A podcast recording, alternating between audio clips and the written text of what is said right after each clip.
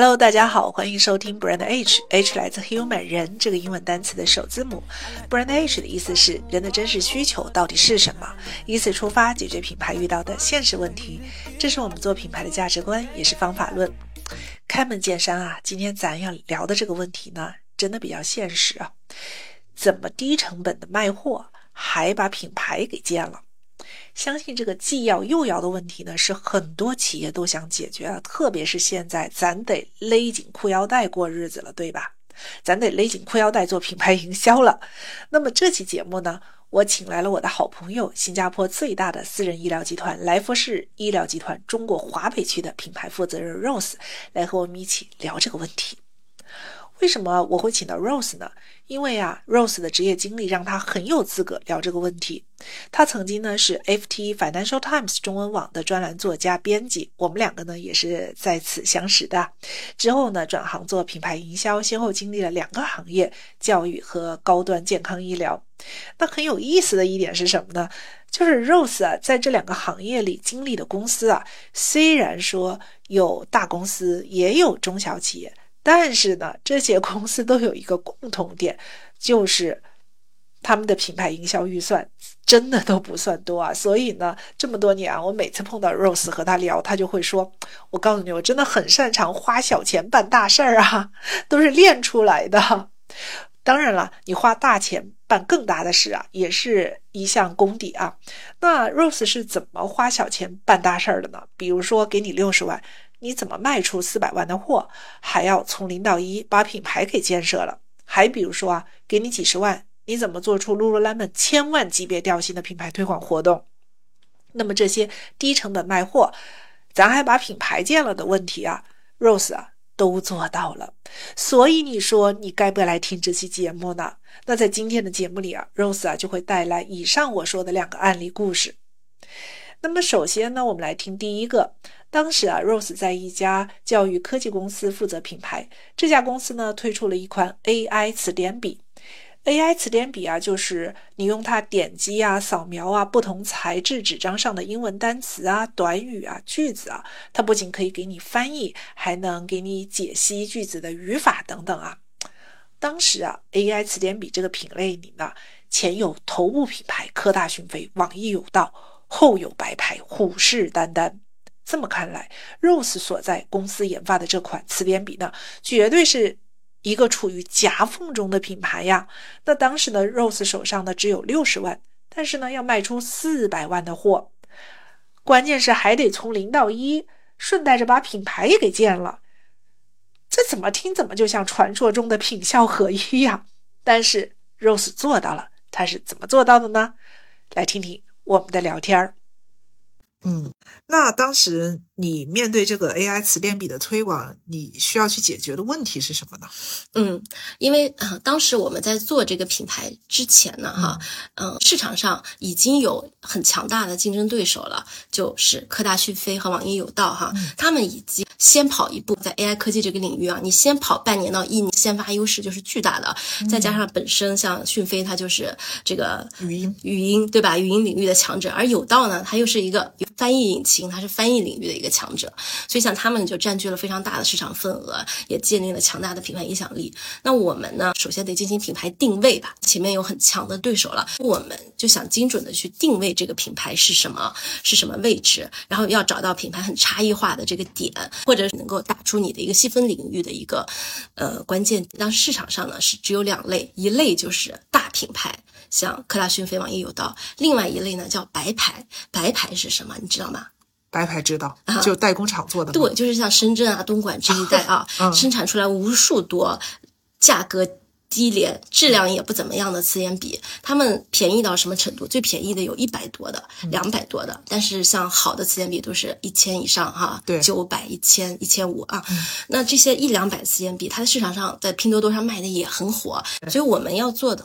就是要在区别于白牌竞争的市场，同时呢，呃，又在两大品牌之间呢，就实现一个第三品牌的定位，就是比两大品牌价格稍微优惠一点点，嗯，但是我的质量和品质是等同于和他们是同一个 level 的。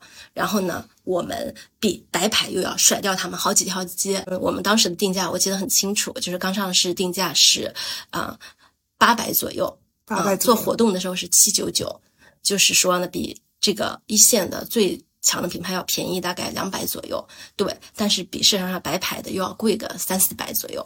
那在这样的一个市场定位，嗯，我们的目标受众也是中高端的用户群，也就是说，我们希望呢中高端的用户群能够去认可我们的品质。这个时候建立一个品牌的，呃，就至关重要，因为消费者首先要认可了你的品牌，他才愿意花这个八百块钱去买你，而不是把你认为和两三百、三五百的这个。白牌是一个 level，所以我们最重要的一点就是要用有限的市场经费去把这个品牌立起来，让市场认可咱们的品牌。为什么值这个钱？嗯，哎，那我有一个问题特别好奇啊，就是你刚才反复强调了，对于科技产品来说，差异化是至关重要的。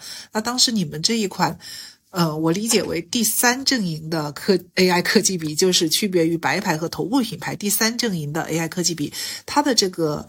落到卖点上的差异化是什么呢？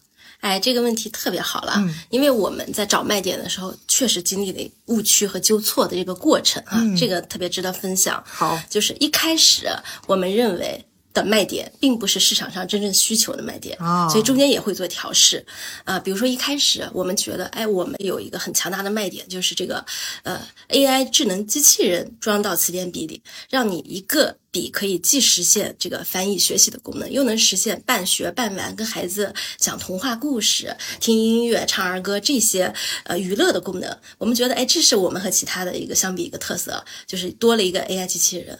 呃，因为大家知道买一个 AI 机器人也要一千块嘛，当年啊需要一千块左右。呃，那我们一个笔有这样的。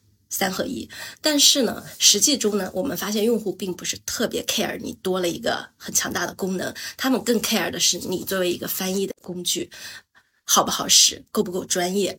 所以后来我们重新定位了这个卖点之后呢，就是有几个关键词，第一呢是清一色清华团队研发，哦第二呢叫精准语法解析。因为我们当时用了一个业内比较领先的一个技术，就是说大家一般翻译出来一句话，它能告诉你中文的意思，但是我们呢可以细化到这个句子语法的结构，主谓宾定状补，它再有深度的解析，用同样的例句去延展，让大家真正的去把这个语法搞清楚，因为它是。贴切了咱们中小学生的一个痛点，就是读一个句子，可能意思也明白了，但是他搞不懂语法，他搞不懂这个语法呢，家长也给他讲不了，找老师成本也很高，是呃，同时因为我们当时公司的创始团队嘛，就本身就是清华理工这个。科毕业的，然后整个研发团队里有大量清华人哈，所以我们就定位叫清一色清华团队研发，还去研究了广告法，清一色可以说 对。然后大家就是这个品牌差异一下立住了，就是说你可能这个品牌是新的比较小众，但是家长他给孩子买 CMB 啊，他肯定是希望孩子能上清华北大嘛，对吧？研发团队确实是有很多清华来的，这点这个点是站住了脚。然后呢，又有语法解析这样独家的一个功能，这。这两点就是立住了品牌的一个高端的调性。对，所以你看啊，这个就回归到我们这个节目的价值观和方法论，Brand Back to People，这个消费者洞察非常的到位。其实你刚才一开始说你们走误区。呃，想强调的卖点是我多提供给你一个陪伴的价值的时候，我就特别想笑，想打断你是什么意思呢？因为我自己也服务过科技产品，我发现科技产品的一个通病，就是因为科技现在特别强大，想做的太多，对，他就特别想突出自己的卖点，是我既能又能还能，是啊，就能给你一堆，嗯，然后就是你说那种心态啊，他们就会自以为是的去想啊，那我。给你这么多，你花一千块钱可以买到既能又能还能这么赚，你还不买吗？但是其实消费者希望你能做的就是，我我刚刚听你讲，我总结了四个字：回归本分。啊，没错，你是啥本质是啥产品，你就去做你的本分啊！不要去想既能又能还能。对，而且做 A/B test 的小范围的真的非常的重要，这也是一个方法论。嗯，比如说当时去做了很多的卖点，去小规模的投放去测试，嗯，其中一个就是我刚才说成功的这个哈，清华团队研发精准语法解析，另外一个就是一支集合了翻译机。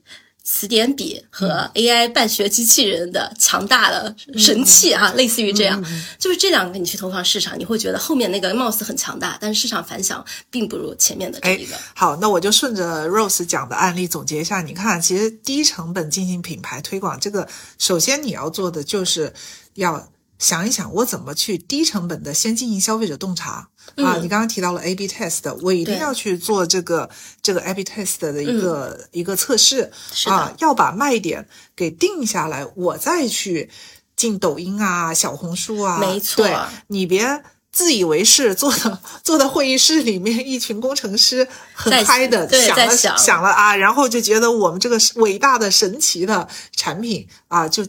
匆匆忙忙的进了这个小红书啊、抖音的呃平台推广，嗯，那你这个钱就浪费了。是的，你说太对了。所以说，即使在我们营销经费不那么充裕的时候，我们依然是做了焦点访谈、电话访谈和面对面访谈，全部都做了，采访了不同年龄段的学习英语的这个客户，有自己学的，有给孩子买的，去收集他们学习英语的痛点，以及他们试用一些词典笔以后，他们来反馈的痛点。哎。那我能不能问一下，就是你刚才说的做消费者洞察调研这部分，大概花了多少钱呢？嗯，这部分因为是我们自己做的啊，还有就是我们找了业内的朋友来帮忙，所以并没有花太多的钱，可能在呃几万块钱吧。嗯，几万块钱。所以你看啊，作为中小企业的品牌总监是多么的不容易。好，那我们刚才谈到，就是我低成本的进行了消费者洞察之后，呃，那把。卖点精准的提炼出来，其实已经成功了一半了，对吧？啊，第一步，对对对，成功了第一步。那接下来我们第二步、第三步是怎么走的呢？好，那。明确了这个品牌的差异化定位呢，第二步我们就要去推广了，包包括线上的像京东啊、天猫啊、抖音啊这些阵地，包括线下去店铺的铺设。那这个时候你有这个品牌形象的代言人和推荐官，这个肯定是非常重要的，因为它能够快速的帮我们树立一个品牌的可信度，对吧？对，建立消费者对品牌的信心和好感度。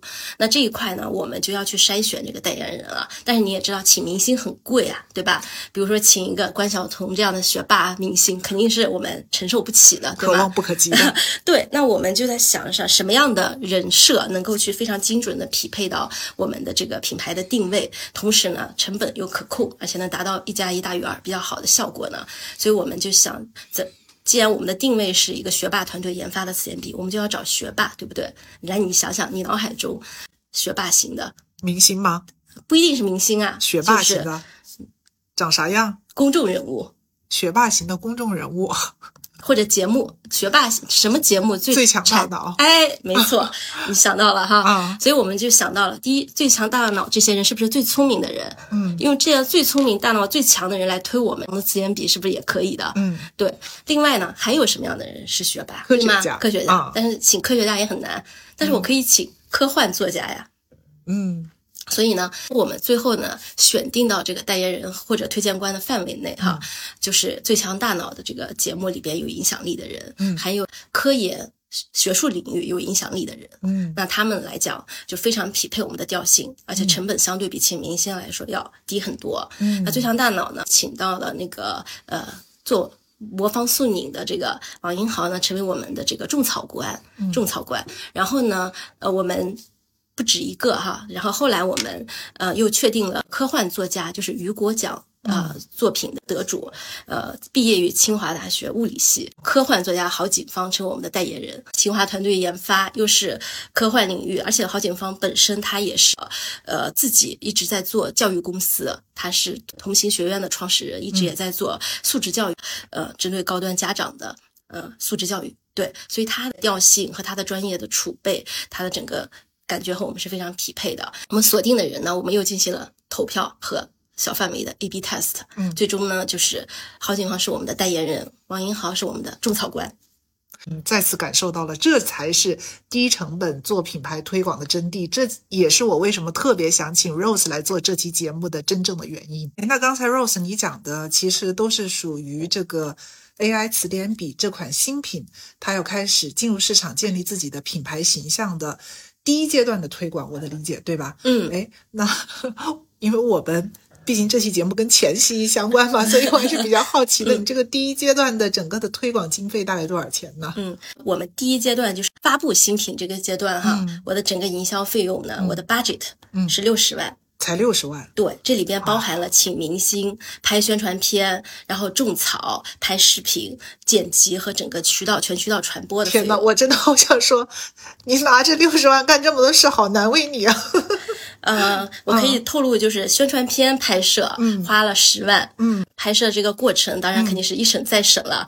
拍摄的服装都是呃我们的公司的老板自己从自己家衣柜里拿来的名牌的服装，然后就是都没有到外面去租或者买。然后我们宣传片加上特效制作花了十万，啊，整个投入推广啊的费用也花了呃二三十万。那其实这里边只有不到百分之四十是呃代言人和推荐官本身嗯投放的费用。嗯。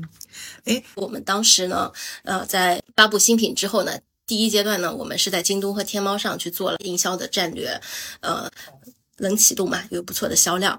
然后后来我们又上到了抖音，我们在抖音也进行了持续的投放和直播，通过直播带货加投流的方式，嗯，连续几个月吧，做到了抖音单品排行榜的第二和第一。嗯，哎，那这里我又好奇了，因为我现在听到很多的品牌跟我抱怨啊，说在抖音做推广烧钱。那当时你们是怎么做的？能不能分享一下呢？嗯。嗯，这个确实也是一个 非常值得分享的。在抖音做确实是非常的烧钱，嗯，所以呢，其实，在抖音呢，它就是非常重视 ROI 的一个你的投入，你的比如说你直播的投入的这些人力、你的物力、你的投流的广告费和你产出的销量之间，你可能是需要打平，然后。把 margin 留出来才能够盈利的，所以我想跟大家分享的一点就是，虽然我们在抖音的排行榜上做到了，比如说月销榜的第二，嗯，但是依然是不赚钱的。就是说，它这个过程中呢，就是你投入的钱和你赚到的钱是差不多的，或者说略高于你投入的钱，但是因为你还有研发的成本、生产的成本，对，所以你全部算下来，你的净利润肯定是亏钱的。这也是我们经过了呃。一段时间的抖音营销，就是赚到了知名度，也赚到了流量，啊，也树立了品牌影响力，但是依然没有啊，在抖音这个平台没有赚到钱的原因。其实这个现象对于很多的新消费品来说挺常见的，你刚才讲的这个非常正常啊。但是你说你们还是通过抖音这个平台赚到了品牌知名度，啊，赚到了流量，这个具体体现在哪方面呢？具体呢，呃，第一就是当我们长期就是在抖音成为这个单行。单品排行榜的前列了，加上我们投放的内容又往往是跟品牌的这个个性化调性、它的差异化的优势相关，又有我们代言人、推荐官等等的出镜，所以这个品牌的知名度和专业度，它肯定是有非常积极、非常正向的影响嘛，对吧？第二呢，就是呃，其实抖音带来的流量也是可以进行二次转化的，对吗？因为咱们并不是只有自研币这一款产品，在抖音平台上，所有消费客户你都有他的。联系方式，你可以通过后续的私域的运营，嗯，把它进入到我们整个客户运维的系统里。你后面再 upsell 给他销售其他更多的，因为后面还有很多的单品嘛，啊，更多新品的时候，你的营销成本就降得很低了。嗯，你就是由公域引流到私域，由私域做转化嘛，这也是咱们营销里边非常经典的一个路径。所以呢，只要说一个公司你能够有前面投入的，呃。胆略，对吧？还有你的资金能够支撑你在前期去做一段时间的投入，那你也就是回到我们刚才那个问题了，就说你砸钱买流量，获得一时的高销量，但你不砸钱了，消费者立马把你遗忘，这个情况哈，那这个情况它就是有两种可能嘛。第一是你买流量的时候，你只是在卖你的产品，但是你并没有去推你的品牌，而这个必须是同步，就是你的品牌和你的产品销售本身是同步走的。你这里我必须要 highlight 重复一下，我觉得你刚刚说的特别好，就是。你没有办法去改变你在抖音这个平台上可能赚不到钱的现实啊，你没有办法这样对着干。那这个时候你自己要去做一些什么改变？就是你刚刚说的特别重要的一句话，就是我不能只卖产品，我还要推品牌。对，呃，这是第一步。第二呢，就是说你当你不砸钱了。你可能很新的消费者在抖音上可能看不到你，但是你前面的消费者，你有没有把它进行从公域到私域的引流和转化？有没有有自己的社群，有自己的活动，去后续长期的这些会有很多长尾的效应。所以你刚才说那个长尾效应也特别对。如果只是把短视频平台你作为你收割销量的第一波，只做这一个动作，那你的品牌后续的持久的是很难做到的。所以说，怎么低成本的进行品牌推广，它一定是一个体系化。化的工程啊，它一定不是说就只是卖货啊。刚才我们讲的体系化，其实已经讲到呃两个很重要的点。第一个就是我首先得去把我的差异化的产品卖点通过消费者洞察给找到，对吧？啊，以此来树立我的品牌差异化。然后第二个很重要的就是我要去搭建啊与之匹配的私域流量的运营，啊，这样子你才能够去进行低成本的品牌推广。否则你这个低成本的品牌推广天天在那里喊，就是一句口。号。对，其实还有第三点啊，就是你刚才提到了你是怎么去找种草官和找代言人的，在只有六十万的预算的前提下，那其实我们前期呃就就是在节目私下我们两个也聊嘛，你提到一个观点，就是我怎么找到最匹配的人才是最重要的，对吧？嗯。嗯，对，就我不一定要找最贵的，但是要找最匹配的，那这个也其实是一种怎么低成本的做品牌的思维，嗯，非常的重要，所以说。呃，再次总结一下，你负责说，我负责总结。对，呃，你也喝口水，休息休息一会儿啊啊，因为 Rose 确实还在感冒当中。其实也有很多中小企业的老板问我，哎，我到底有没有必要去花一定的钱去请一个品牌总监？是很有必要的。那。有必要是什么是有必要呢？就是你要明白它能够给你带来什么，它能够弥补你什么。刚才 Rose 讲的这些其实都是体系化的工程，它能预见一些东西，它能用这种专业的手法，这个就是中小型企业它品牌总监的价值所在。那其实我们这期节目，如果说是中小企业的老板听了之后啊。我非常建议你可以让你的 HR 听一下，HR 应该听完了 Rose 的讲的这个案例操盘的经历，他就可以把中小企业的品牌总监的这个人才画像模型给勾勒出来了。谢谢谢谢。对，所以还是挺有价值的啊。嗯，那关于第一个案例，最后还是想请 Rose 总结一下你操盘的这个呃这个代表性的案例 ROI 到底是多少？因为刚才讲什么是低成本，你反复提到了 ROI 这个专业术语嘛。嗯，呃，那说到这个 ROI 呢？刚才我们开头提到过，就是我们科技企业啊，一般来说，我们的营销费用是希望控制在百分之五到百分之十五哈。对。那新品上市肯定来讲是非常重要的一个 campaign，我们呃，但依然希望能够说控制在百分之十五以内。所以呢，大家可以算一下啊，如果说我呃六十万的投入啊，我想实现了多少的 ROI 能够控制到百分之十五以内呢？呃，这样粗算一下的话，我大概要嗯卖掉四百万的销量，也就是以我的单价啊，八百元来说的话，我得卖掉五千只以上啊。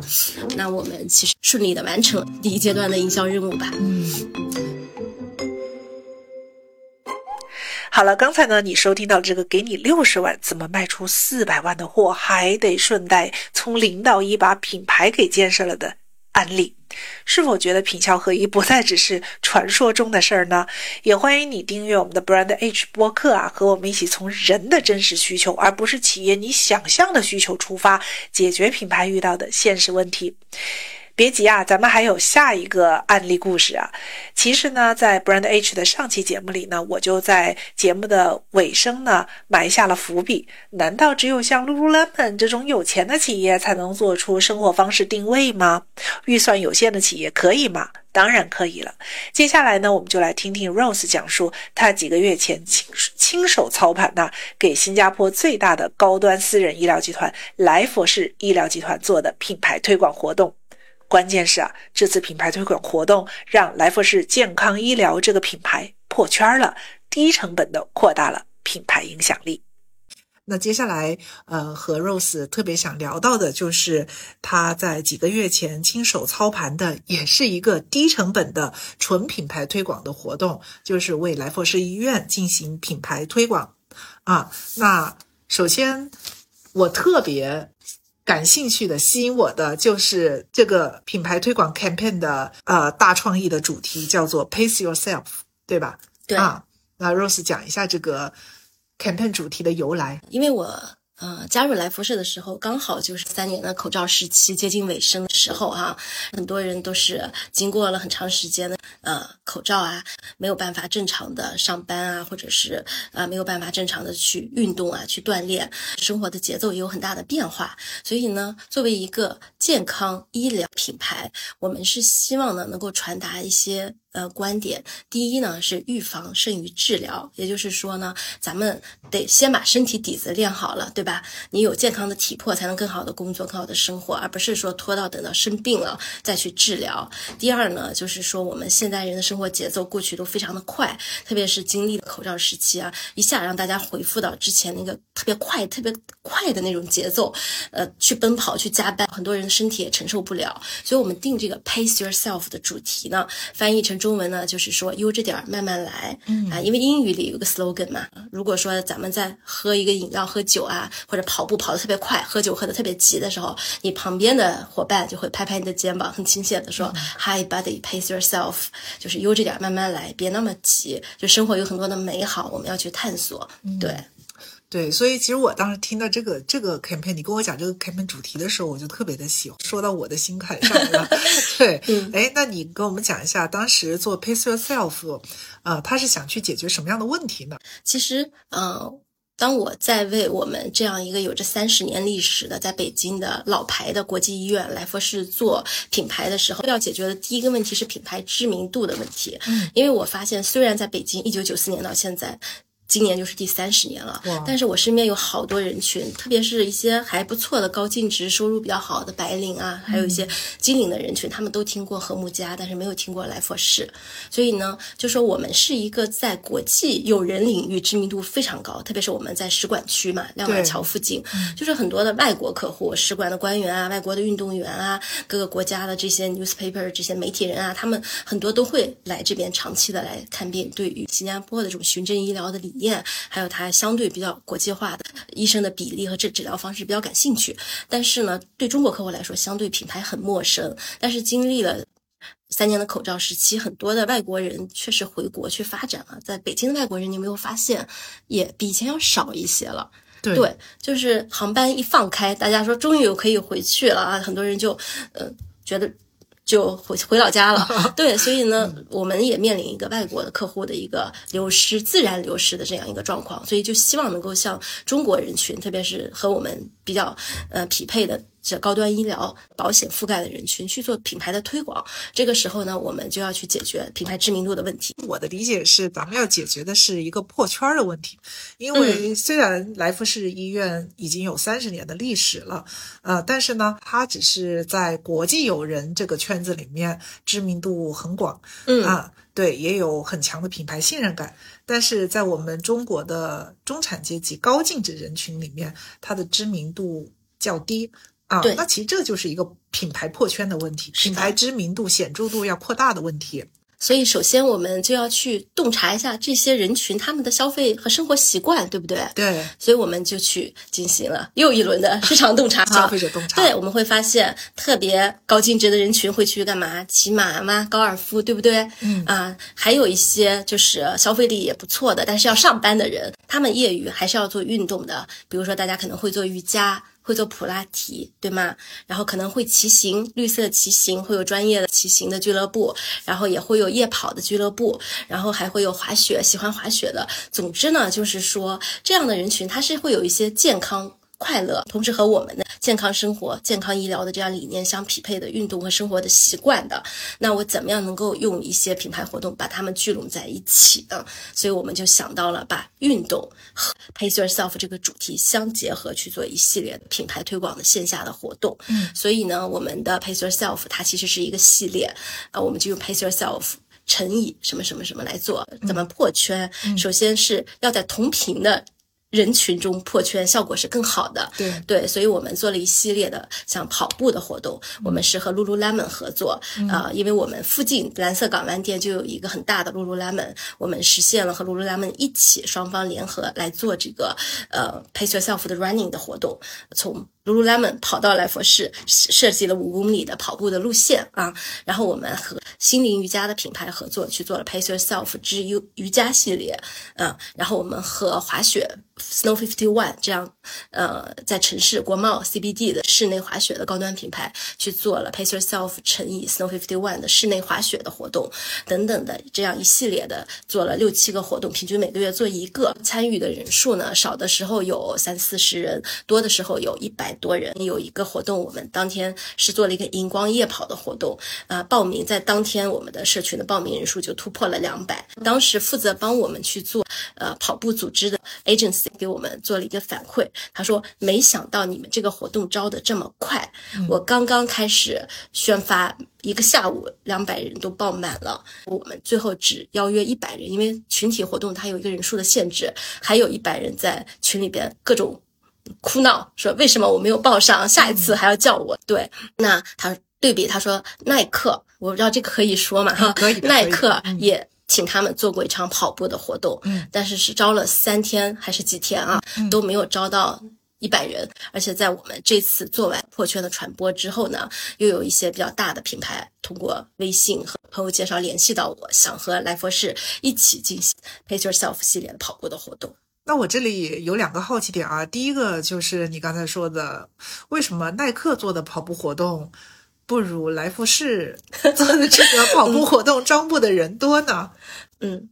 啊，说到这个比较哈，我觉得确实是还是回归到我们刚才说品牌定位啊，还有消费者洞察。因为跑步的活动很多，那我们要吸引大家来参与来福士的，它必然要有它自己独特的一些亮点哈。像我们这场报名爆满的活动呢，是我觉得有。几个亮点吧。第一呢，就是啊，我们是一个健康医疗的品牌，所以我们是有专业的人士来帮助和指导大家的。在这个活动中呢，我们不光是提供了跑步本身这样一个聚会的场所，我们还匹配了社群传播关于跑步。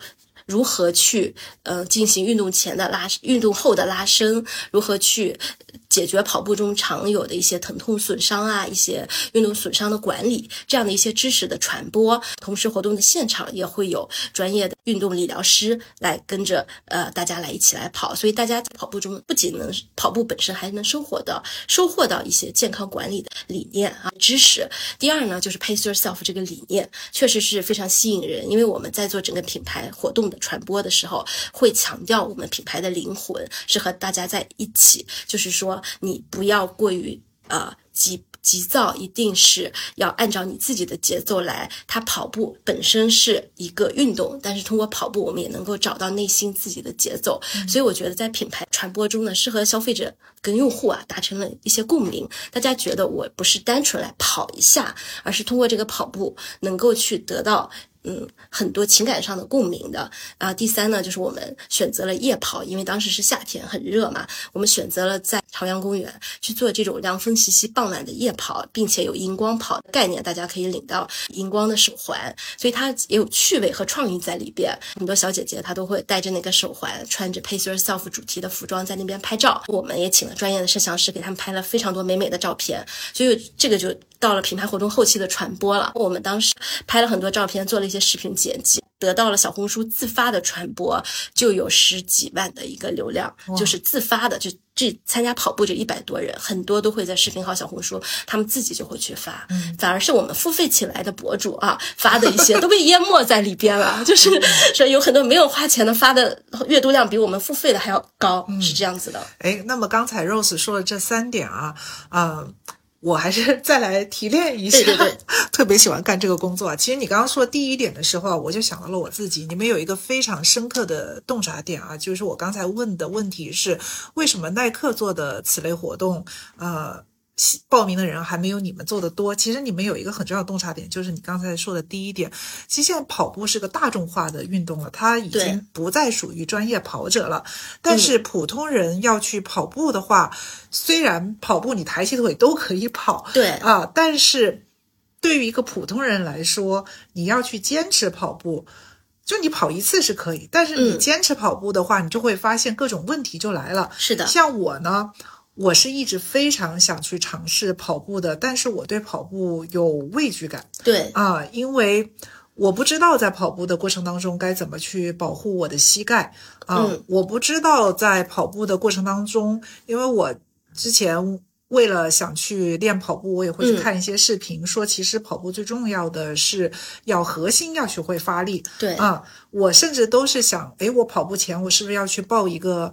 怎么跑步的？班？没错哎，我还真的找嗯到了这个班，但是那个老师是在北京，不是在嗯。深圳。其实我们的活动就特别是为你这样的人设置的，对。因为我们的 pace 是真的体现在活动的设计中的。我们知道有个配速员，嗯。他叫 pacer，嗯。我们是设计了，比如说六七八啊，五六七八这样不同级别的配速员，哦。它就是指你跑步的那个配速啊。嗯。所以呢，像你这样的跑步新手，你就可以去跟着那个六啊配速六的去跑，然后哇对，那这个细节真的很到位。对，然后跑得快的，他可以跟着前面那个快的那个配速去跑，这样呢，它有不同的节奏，就真正实现了咱们所谓的 pace yourself，按你自己的节奏来跑步。它不一定是要拿金牌，嗯，去跑马拉松啊，去去拿那个跑到终点那么痛苦啊，因为很多人他的体能是支撑不了的。可能我们就是一个五公里或者六公里的这样一个长度，然后选择一个。很很有意思的小怪兽的路线，这个过程中你还可以按你的节奏去跑，你甚至可以一边拍拍照片，一边自拍一边跑。然后我们中间那个路线还有一条捷径，有一些中间跑不了、跑不下来的人，他们就走那条捷径，就先返回来就拍照了，都 OK 的。对，对，所以啊，嗯，收听这期节目的朋友啊，你们真的是赚到了，又又赚到了 是是是真的，我我我真的就就就是这个就是。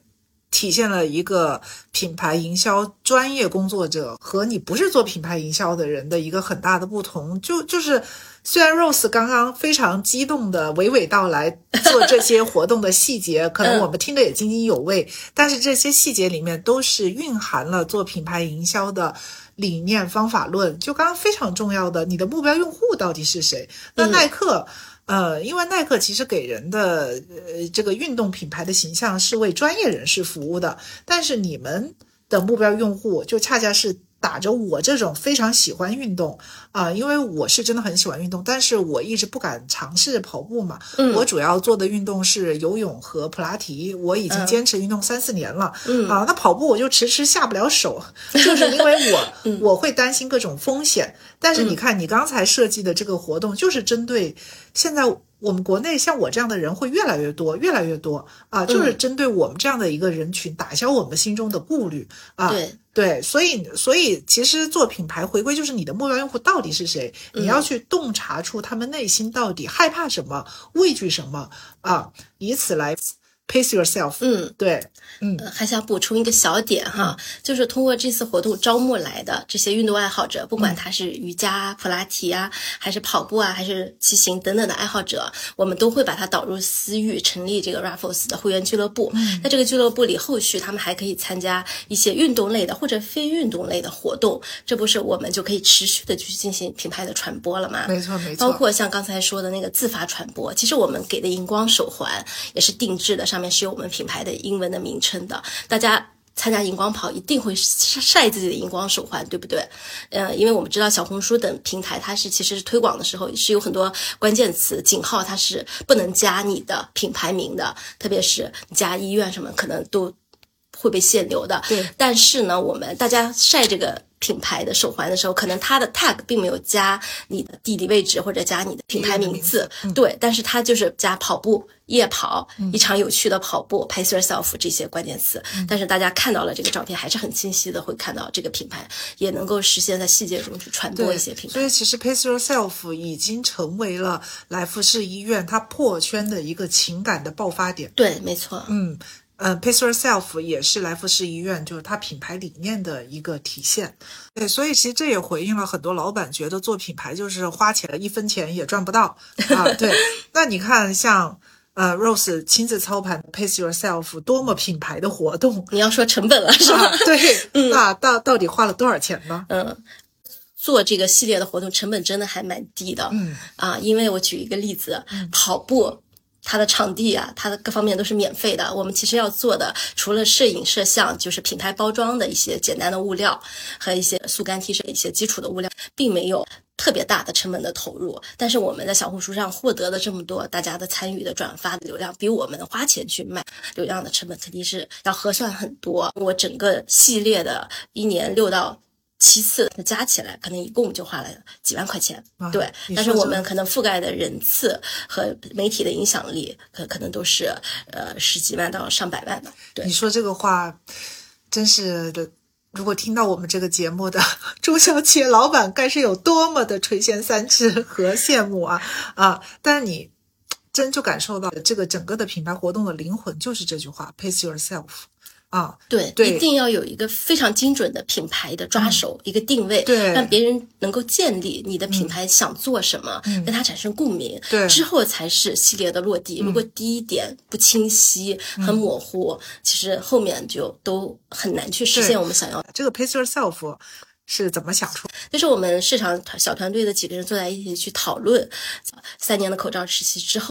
新的一年应该做什么样健康生活的理念？嗯，然后大家进行分享、讨论、brainstorming 啊，这样想出来的。是你带领的这个小团队讨论出来的，并不是依赖于创意类的 agency 想出来是的是的嗯，是。其实你刚刚说到这个 pace yourself 啊，我脑子里面立马又跳出了 Lululemon，他们其实也是做了应该有三年，至少三年的一个 campaign 的主题叫做好状态。啊嗯，我特别喜欢这个主题。我其实第一次知道 Lululemon 好状态这个主题的时候是二零二三年的呃元旦，嗯我到深圳的万象天地去啊，他们在万象天地摆了一个很大的装置。啊，那个装置上面就写了五个字“新年好状态”。嗯我当时看到这五个字，有一种莫名的感动。我也不知道这种感动是从哪里来的，但是我会觉得这个品牌特别的懂我。嗯就像你第一次跟我讲说，呃，你们做了一个这样的 campaign 叫 Pace Yourself，、我也会被 touch 到，被感动到。嗯呃，我也说不清具体的原因是什么，但是我就会觉得我跟这个品牌产生了一定程度的连接。所以说，像这种品牌理念方面的 campaign，并不是只有。大的消费品公司可以做，那像非传统型的企业啊、公司，比如说来佛士医院，就我们讲啊医疗服务、对医疗服务。比较小众的 这个，对对对，也是可以做的，而且也不是像 Lululemon 这样非要投入大手笔才能去做，那也可以说去花小钱，嗯。啊，去撬动你的品牌理念，前提是你要明白你的品牌理念到底是什么，你要面对的目标用户到底是谁，你想去解决的问题是什么。如果你这些不知道的话，那一切都没有意义，对吧？没错没错。好了，听了以上两个实打实的低成本卖货还推广了品牌的案例，你有什么想和 Brand H 交流的呢？我的一个深刻感受啊，就是所谓的低成本呢，就是会花钱，咱就是省钱，对吧？过去那种不扎实洞察消费者的真实需求，不理清楚自己的品牌定位到底是什么，就急于去花钱拍广告大片呐、开快闪店呐、各种有钱人过的日子吧，真的已经成为过去式了。好了，节目的结束呢，只是个开始。欢迎你订阅 Brand H，和我们一起从人的真实需求出发，解决品牌遇到的现实问题。那么，关于怎么低成本的卖货还推广了品牌呢？我们也提炼了个锦囊包送给你，欢迎加我们的微信发给你。我们下期节目再见，拜拜。